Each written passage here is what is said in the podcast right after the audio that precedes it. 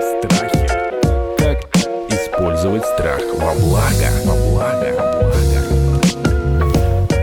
Я взяла ипотеку первый раз в жизни. Вместе с э, долгожданной недвижимостью появился страх, как же я теперь все эти 30 лет буду это платить, платить. Ипотека – это одна квартира себе и другая квартира банку. А когда банк будет забирать квартиру? Как много мне надо его обманывать для этого? Ваша квартира не нужна банку. Банк хочет только одного, чтобы его заемщик вовремя и исправно обслуживал его кредит. Ваша главная задача – превратить ипотеку из своей проблемы в инструмент для улучшения вашей жизни. Здравствуйте, это подкаст «Страхи». Меня зовут Наталья Лосева, и в этом сезоне мы говорим о финансовых проблемах или о личном кошельке. Ну, в общем, размышляем о том, как правильно тратить деньги, чего бояться, чего бояться и не стоит, а нужно пробовать. И сегодня мы говорим, та-дам, про ипотеку. Ну, кто из вас не брал ипотеку, не выплачивал ипотеку, не просрочивал ипотеку?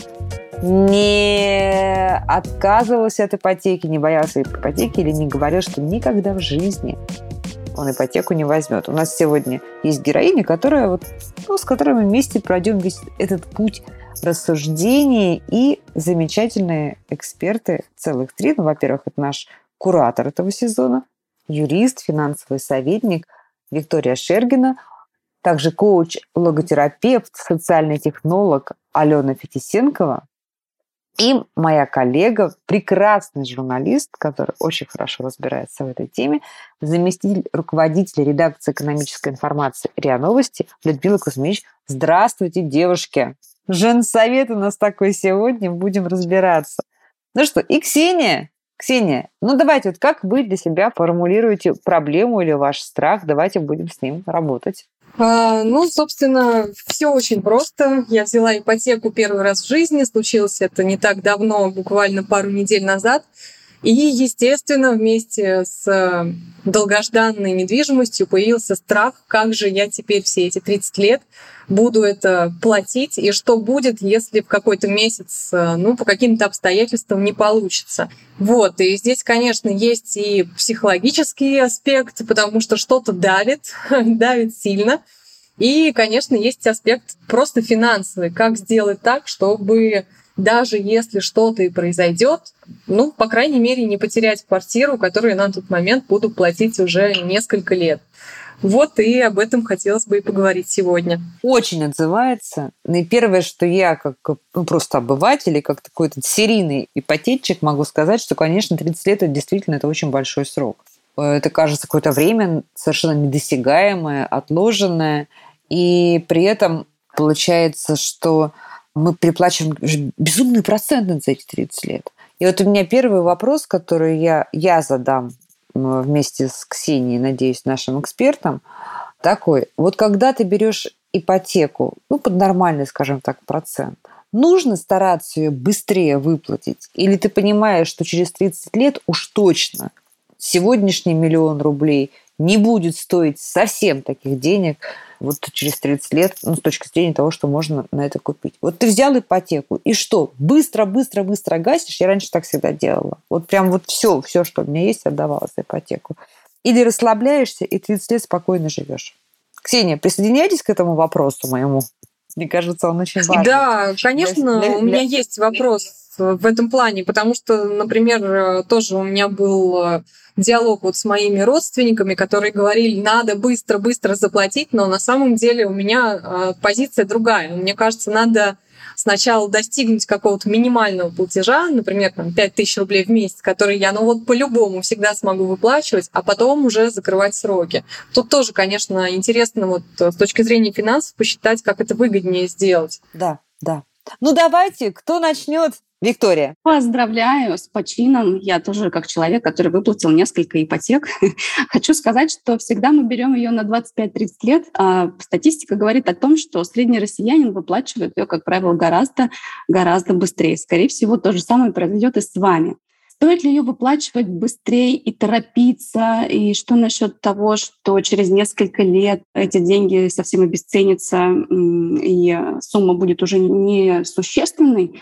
То я здесь скажу следующее. Это действительно имеет под собой э, некие основания, да, и многое зависит от того, под какую ставку вы взяли этот кредит. Буквально недавно у нас был период исторически низких э, ипотечных ставок. Конечно, те, кто брал ипотеку в тот период, им повезло. Сейчас ставки повыше, но тем не менее они все равно, особенно если вы, возможно, оформляли ипотеку на каких-то льготных условиях, то, возможно, ваша ипотечная ставка ставка находится на уровне инфляции. И вообще мы, финансовые советники, рассматриваем ипотечные кредиты, то есть кредиты, обеспеченные имуществом, да, недвижимостью, достаточно э, дешевые кредиты. И действительно, со временем вы заметите, если долго-долго будете платить эту ипотеку, что этот платеж становится для вашего бюджета все менее и менее обременительным, особенно если вы сейчас достаточно молоды, находитесь в стадии развития своей карьеры, скорее всего, ваш заработок будет а, расти, и эти платежи уже не будут для вас такими пугающими. Но а, все-таки, да, если мы подойдем с точки зрения цифр и трезво посмотрим на них, то ипотека – это одна квартира себе и другая квартира банку. Об этом тоже не надо забывать, особенно сейчас. Вот, вот, вот поясните да. эту, эту мысль. Нужно посмотреть график платежей, посмотреть, какую переплату вы в итоге за 30 а, лет сделаете. Конечно, да действительно вы переплата достаточно существенная, и вы эти деньги заплатите из своего кармана. Именно поэтому, я думаю, и стремятся люди выплатить э, ипотеку побыстрее, но нужно исходить из, из вашего бюджета, из вашей текущей ситуации сейчас. И если ипотека пугает, э, если для вас эта нагрузка уже сейчас какая-то большая, то, наверное, торопиться да, и изо всех сил сейчас стремиться загасить не нужно. Я бы постаралась сейчас какое-то время дисциплинированно платить вовремя те платежи, которые у вас имеются, чтобы ни в коем случае не попадать на просрочку. И уже когда вы освоитесь, когда вы свыкнетесь с этой мыслью и научитесь управлять бюджетом в новой реалии, да, сейчас у вас все-таки семейный бюджет или ваш личный бюджет, он все-таки изменится, каким-то образом изменятся ваши расходы в том числе, и уже постепенно смотреть, что вы можете сделать. Можете ли вы ее гасить действительно досрочно или нет. Ни в коем случае загоняться и себя торопить я бы не стала. Но можно я замечу еще одну очень важную вещь?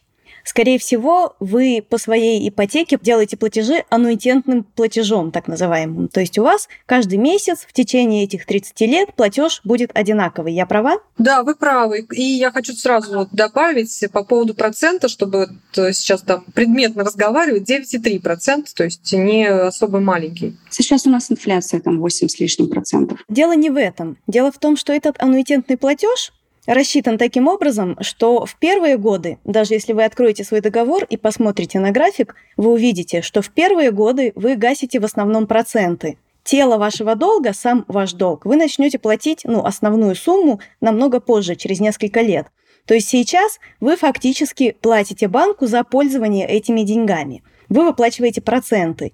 И через какое-то время, через 5, через 10 лет вы выплатите основную часть процентов и, наконец, начнете гасить тело долга. Правильно ли я понимаю, что вот мы, если в течение первых трех, пяти, десяти лет не погасили тело кредита, то потом уже не имеет смысла это делать, потому что все равно весь вот это все обременение банковское мы уже отдали в первые да, годы. совершенно верно. Если платить досрочно, то нужно делать это в первые годы. Потом это может быть невыгодно вам, потому что вы уже заплатили банку за пользование этим кредитом. Последние mm. годы вы фактически пользуетесь этими деньгами бесплатно, без процентов и гасить э, досрочно ну, менее выгодно. С другой стороны, ага. вы также должны понять для себя, является ли квартира, которую вы купили в кредит, квартирой вашей мечты. Хотите ли вы жить в ней все вот эти 30 лет? Если да, то, может быть, действительно не имеет смысла гасить досрочно. Но судя по всему, участники нашего подкаста выплатили целую серию ипотек. Скорее всего, и я тоже по этой причине. Вы купили квартиру, которую могли себе позволить, потом выплатили ипотеку и купили уже ту, которая вам была нужна, которая вам нравится. То есть если вы уверены, что вы покупаете сразу квартиру, в которой вы хотите жить все эти 30 лет, угу. то какие проблемы, если этот платеж для вашего бюджета не очень катастрофичен, скажем так, то обслуживайте угу. этот долг в течение 30 лет. Действительно, эти деньги постепенно обесценятся, ваша квартира вырастет в цене, и потеря будет не такой большой. Но если вы хотите в будущем менять эту квартиру, продавать, то, конечно, лучше гасить раньше и делать это в первые годы, пока вы не заплатили банку за пользование кредитом за 30 лет пользования. Прежде чем я дам слово Ксении, я сейчас задам вопрос, который номер один, наверное, у всех ипотечников. Если гасить досрочно, то сокращать платеж или сокращать э, срок выплаты? Выгоднее, конечно, сокращать срок. Тем самым вы сокращаете существенную переплату. Да, это нужно каждый раз считать. То есть в первые годы выгодно сокращать срок, а потом выгоднее, конечно, сокращать платеж. А вот вопрос такой, а первые годы это сколько? Тут нужно заглянуть в договор, чтобы посмотреть, как у вас устроена структура платежа, действительно ли это аннуитетные платежи или нет. Загляните в договор, посмотрите в график, вы это увидите.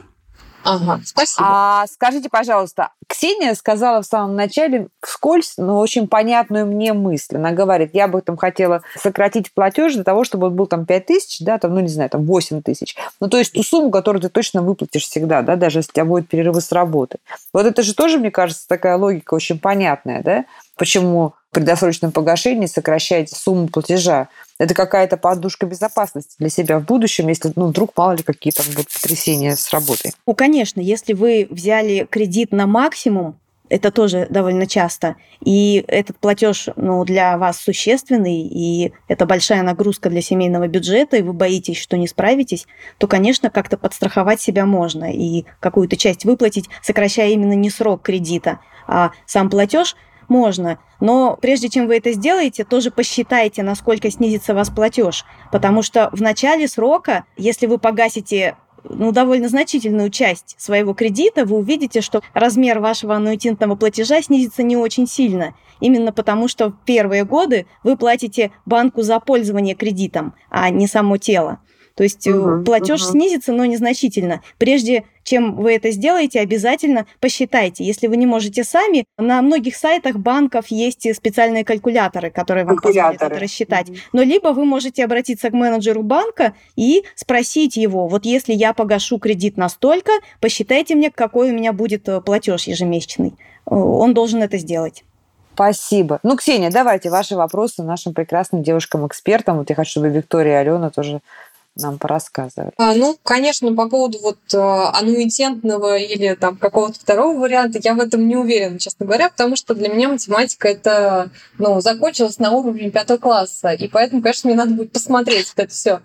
Вот. Но а если, к примеру, это он, то могу ли я изменить ситуацию? Может быть, сделать вот опять же какое-то рефинансирование? Тоже мне не совсем понятно, как вот эта схема работает.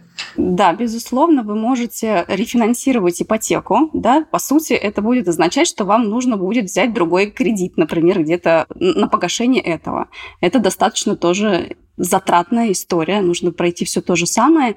И если вы в первый раз не читали договор, то во второй раз это, ну, я бы не советовала вам, прежде чем вы не разберетесь с тем, что происходит у вас сейчас в договоре, как вы платите, на каких условиях вы взяли этот кредит, сначала в этом разобраться, потом уже решать о том, чтобы э, рефинансировать. Действительно, многие банки, то есть это очень распространенная ситуация на рынке, не факт, что уйдя к другому банку, вы не получите те же самые аннуитетные платежи. То есть в этом нет ничего страшного, да, в этом нет ничего необычного, просто нужно для себя посчитать, что для вас сейчас существенно.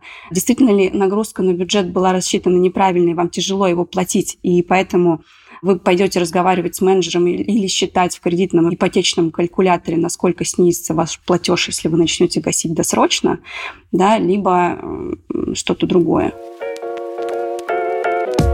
Страхи. Как использовать страх во благо? Если что-то происходит в жизни, и в какой-то момент я не могу платить, то Могу ли я взять э, те самые ипотечные каникулы, например? Да, конечно. Сейчас ситуация существенно улучшилась по сравнению с а, с тем, что было еще там пару-тройку лет назад, сейчас ипотечные каникулы стали обязательными для банков. То есть раньше нам приходилось, э, если мы не можем платить кредит, нам приходилось идти в банки договариваться да, то сейчас, если вы приходите, и если у вас возникла трудная жизненная ситуация, да, то есть определенные обстоятельства должны возникнуть, вы либо потеряли работу, либо часть зарплаты, либо заболели там от двух месяцев причем, либо инвалидность, не дай бог, получили, или должны обеспечивать больше иждивенцев, например, дети у вас родились, да, все это подробно написано в законе об ипотечных каникулах, почитайте все эти обстоятельства, если они к вам применимы, то вы можете прийти в банк, и банк обязан дать вам ипотечные каникулы. Это когда вы полгода имеете право не платить ничего, и банк не имеет права применять к вам никаких санкций. То есть никто у вас не отнимет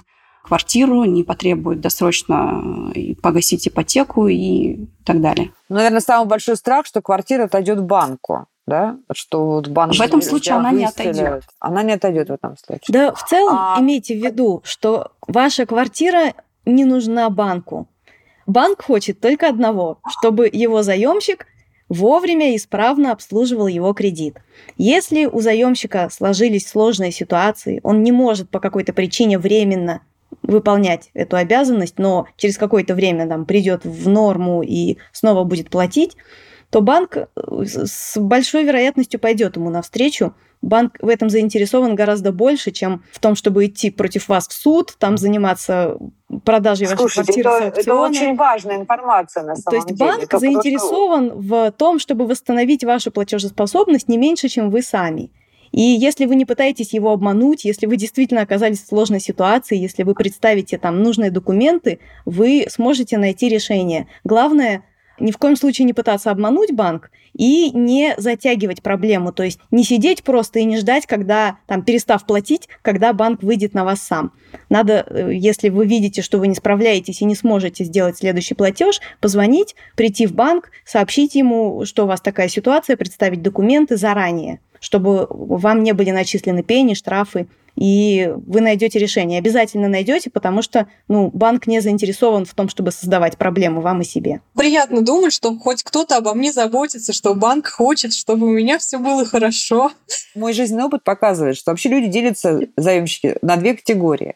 Это те, про которых говорит Людмила, что они э, думают, как нагреть банк. Слушайте, я значит, в пандемию насмотрелась самых разных случаев. Например, я действительно видела дискуссии женщин, которые говорят, слушайте, может, мне какую-то справку ребенку по инвалидности сделать, или вот там вот показать, что я не трудоспособная. То есть действительно срабатывает такая вот психология, что э, берешь чужие деньги, отдавать свои, да, и люди совершенно искренне думали, как бы банку кредит за ипотеку, вот ипотечный кредит не отдавать. И это очень много случаев. Это целые схемы, как правило, неудачные, но тем не менее у людей действительно в голове это сидит, да, что ты можешь взять деньги в кредит, и потом, ну, как так вот, как ты их не отдать? А вторая категория людей – люди, которые боятся банка. Ты правда, как будто бы ты себя чувствуешь вот сразу виноватым, как, как будто бы тебя в школе к директору вызвали, и поэтому пойти в банк и сказать, вы знаете, я потерял работу, что такое. Это уже страшно, понимаете? Вот вы там, финансовые наши эксперты, люди из этой сферы, наверное, по-другому к этому относитесь, но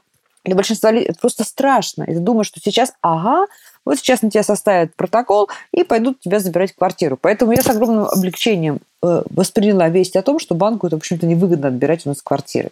Им выгоднее нам помочь. Правильно я понимаю? Конечно, безусловно. Ну да, это, безусловно, приятно, а все-таки хотелось бы уточнить, а когда банк уже будет забирать квартиру? То есть сколько мне надо не платить ему или как много мне надо его обманывать для этого? Смотрите, предположим, что вы не платите и не можете воспользоваться кредитными каникулами. В этом случае в любом случае идите, да, если вы не подпадаете под критерии, которые а, указаны в законе, все равно идите и пробуйте договариваться, как мы вам говорили.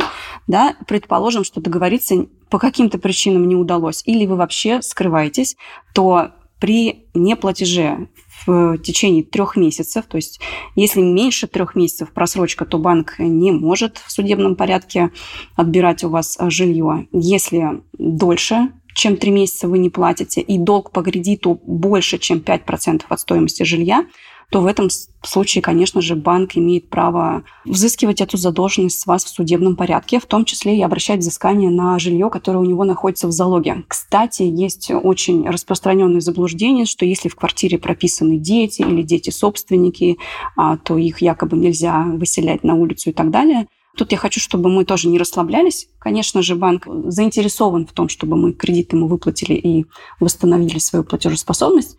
Но тем не менее, да, допустим, наличие детей не является основанием того, что вас не, эту квартиру не реализуют. Плюс, если это единственное жилье, это тоже не означает, что его не заберут. Нужно иметь это в виду. А, вот видите как, все-таки все это довольно тревожно. Ну, потому что эта недвижимость а... находится в залоге у банка. Это обеспечение вашего обязательства того, что вы вернете этот долг. В любом случае, если эта квартира будет реализована с торгов, вы получите разницу между погашенной задолженностью банку, да, и если ее реализуют вдруг дороже, то э, часть суммы вы получите. А, вот так.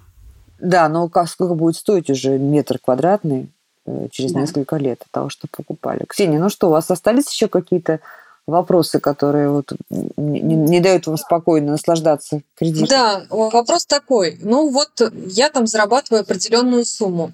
Должна ли я любые там свободные деньги или деньги, например, ну, оставшиеся у меня в этом месяце, вот э, вкладывать обязательно в этот долг, чтобы закрыть и только вот на него работать? Можно просто продолжать как бы жить, э, оставшиеся деньги, ну, вкладывать там, не знаю, в то, что мне приносит удовольствие, либо реально мне надо вот напрячься, и пока я не выплачу, там особо себе ничего не позволять. Как вот э, с этой точки зрения правильно себя вести? Ну, здесь решать вам самим. Как я уже сказала, если вас устраивает ваше жилье, которое вы купили, и если вы, ну, в принципе, справляетесь с этим платежом, то зачем отказывать себе во всем? Вы можете собрать последние деньги, бросить их на выплату этого долга, но все равно быстро вряд ли вы сможете его выплатить выплачивать ипотеку изо всех сил и параллельно брать какие-то другие кредиты потребительские на покупки каких-то там бытовых э, и срочных вещей еще более глупо, потому что любой другой кредит будет дороже, чем ваша ипотека. Отказывать себе во всем, ну, тоже очень странно. Мне кажется, если вы справляетесь с платежами, лучше, если вы сможете сформировать для себя какой-то запас денег э, на счете своем не бросать их на погашение ипотеки, а просто сделать себе некоторый запас прочности на случай непредвиденных обстоятельств. Вот не только на выплату ипотеки, а в принципе, чтобы у вас был некий свой запас, и при необходимости вы можете там гасить, можете пога- сможете э, погасить эту ипотеку досрочно, либо гасить какое, исполнять свои обязательства какое-то время в случае потери работы, но лучше не отказывать себе во всем удовольствиях. Ну зачем? 30 лет угу. это, Конечно же, это лучше 30 лет вашей жизни. Зачем? затронут очень важный э, момент да, с тем, что должна быть обеспечена прежде всего еще и ваша финансовая безопасность. Когда мы идем брать ипотеку, мы, как правило, на этот первоначальный взнос направляем все сбережения, которые у нас были. А мы не должны забывать о том, что базовый уровень безопасности нам обеспечивает а, подушка, некий буфер, как минимум в три месяца ваших расходов, включая ипотечные платежи. То есть постарайтесь сформировать сейчас некий пул накоплений, да, платите сейчас в том темпе, который вам подсказал банк, да, вот в соответствии с договором. Вы сейчас выплачиваете то, что вы должны. А, вы привыкаете со временем к тому бюджету, который у вас сейчас заново э, сорганизовался. Попытайтесь сформировать подушку безопасности обязательно. И дальше уже, в зависимости от того, как вы будете себя чувствовать, действительно рационально естественно, любая сумма, которая идет на погашение кредита, она а, будет для вас э, выгодной да, в итоге, в долгосрочной перспективе. А, но мы же э, не всегда отталкиваемся от того, что нам выгодно.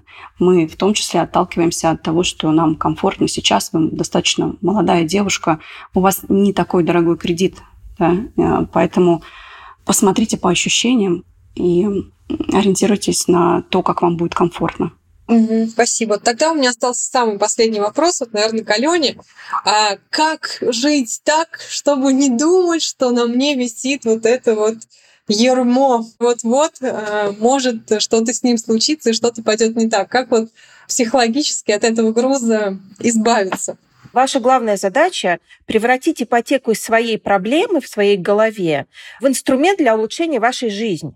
чтобы это стало инструментом улучшения вашей жизни, вам нужно снизить платеж. Вам нужно довести платеж до того размера, который будет для вас безопасный. Тогда совершенно спокойно вы начинаете это рассматривать как бизнес-проект. Как довести этот бизнес-проект до того момента, чтобы он стал мне комфортен, необременителен, и чтобы я спокойно спала. И э, формируйте себе некий бизнес-план, анализируя. Я год должна прожить, в общем-то, в тяжелых условиях, но зато потом я окей. Либо все-таки это какая-то долгосрочная стратегия, и за год я не управлюсь. И тогда вы формируете себе действительно план, а как же все-таки вот в этой долгосрочной истории эта ипотека должна по-прежнему оставаться инструментом улучшения моей жизни. Потому что история о том, чтобы поработать с этим страхом, мне кажется, что у вас страх как таковой – это не страх. Это просто непонимание, как э, мне дальше распределять мои собственные ресурсы с точки зрения моей жизни. И как только вы эмоциональную составляющую в этой ипотеке снизите, переведя это просто в бизнес э, некую историю, у вас этот страх перейдет э, в такое прям нацеленность на результат и нацеленность на решение определенной задачи. И дальше вы просто с этой задачей пойдете по жизни. И в этом нет совершенно ничего страшного, потому что когда вы подходите к этой истории с точки зрения задачи, вы понимаете, что вы ее будете решать и решите, как сказали наши уважаемые эксперты, в любом случае. Договоритесь с банком, найдете деньги и так далее. Для вас это просто задача, и вы ее решите. Хм. Это очень интересно, спасибо. На самом деле даже как-то когда просто вы сформулировали вот это выражение бизнес-задачами, даже стало как-то интересно, пожалуй, действительно найти какой-то путь, чтобы ее выплатить. Да, я подумаю над этим. Спасибо большое. Мне кажется, мы прям со всех сторон сегодня эту тему разобрали. Для меня, как для ипотечницы, это очень было полезно и важно, и все отзывалось. Ну что, друзья, послушайте еще пару раз этот наш разговор с карандашом, отправляйте его вашим знакомым друзьям, потому что мы, мне кажется, разобрали вот и страх ипотеки, и вот психологический груз этой жизни с большим займом, и как правильно операционно обходиться, э, как снизить нагрузку – на себя, когда мы решаем проблему жилья и влезаем вот в это ермо, как правильно сказала Ксения, и как сделать так, чтобы это было не ермо, а приятное, осознанное такое взрослое вложение, управляемый процесс. Это был прекрасный, на мой взгляд, сегодня эпизод э, финансового сезона подкаста «Страхи», в котором мы говорили про ипотеку и разбирали мы сегодня эту ситуацию с куратором сезона, юристом, финансовым советником Викторией Шергиной, коучем, логотерапевтом, социальным технологом Аленой Фетисенковой, моей коллегой, заместителем руководителя редакции экономической информации РИА Новости Людмилой Кузьмич и Ксенией, которая пришла со своим живым кейсом. Вы тоже к нам приходите со своими живыми кейсами, и мы, обещаю вам, разберем самыми лучшими экспертами. Это был подкаст «Страхи». Наталья Лосева. Подписывайтесь. Подписывайтесь на подкаст на сайте ria.ru в приложениях подкаст с Web Store и Google Play. Комментируйте и делитесь с друзьями.